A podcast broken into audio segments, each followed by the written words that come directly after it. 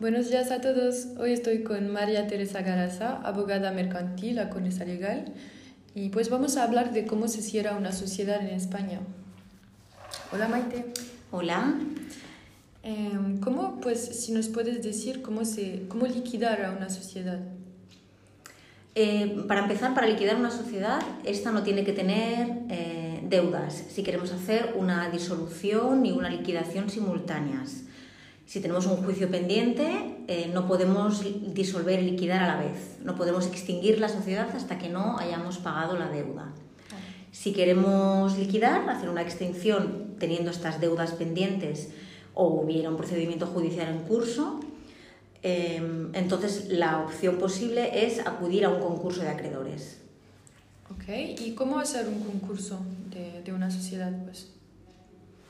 El concurso es, a diferencia de la disolución y liquidación, que es un procedimiento mercantil, vamos al notario, firmamos y se inscribe en el registro, el concurso sí que es un procedimiento judicial que te permite eh, el nombramiento de una, de una, tercera persona, que es el administrador concursal, que va a liquidar el activo de la empresa para ir pagando a los acreedores eh, que tenga esta sociedad con un orden. Ok, perfecto. ¿Y cuáles son las fases en una liquidación? En una liquidación que no entre dentro de un concurso, en una disolución y liquidación, habría dos partes. Una que es la fase de, disolución, que es cuando se abre el procedimiento, eh, hay que hacer un acuerdo de socios, nombrar un liquidador, se firma la escritura en el notario y esta escritura se inscribe en el registro. Una vez que ya no haya deudas, se puede firmar la escritura de liquidación, que es eh, también hay que hacer un acuerdo de socios, un balance final de liquidación, pasamos por el notario y en el registro. Si desde el principio conseguimos que no haya eh, ninguna deuda y pagar a los acreedores, entonces podemos firmar todo en una sola escritura. Hacemos una disolución y liquidación simultánea. Vale, pues estos son los requisitos para proceder a la liquidación de la sociedad.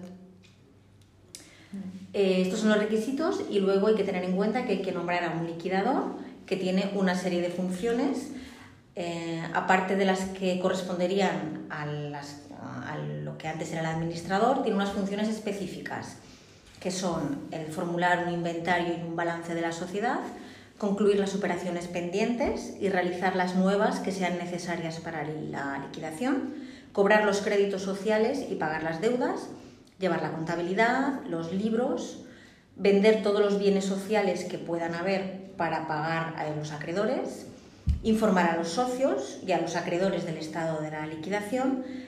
Y hay que tener en cuenta que si la liquidación se prolonga por un plazo superior al previsto a la aprobación de cuentas, los liquidadores tienen que presentar a la Junta de Socios dentro de los seis primeros meses del ejercicio las cuentas anuales y un informe explicando qué es lo que han hecho eh, para eh, liquidar la sociedad.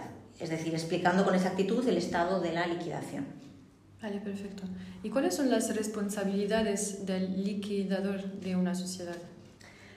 Eh, las responsabilidades del liquidador son muy parecidas a las que tiene el administrador de una sociedad. Es decir, tiene que tener los balances, eh, llevar la contabilidad, pero además tiene una serie de funciones específicas que son las de concluir las operaciones pendientes, eh, convocar las juntas para cumplir con las obligaciones del registro mercantil, realizar todas las operaciones de liquidación, cobrar los créditos y pagar a los acreedores y a los socios en caso de que quede un activo al final para repartir.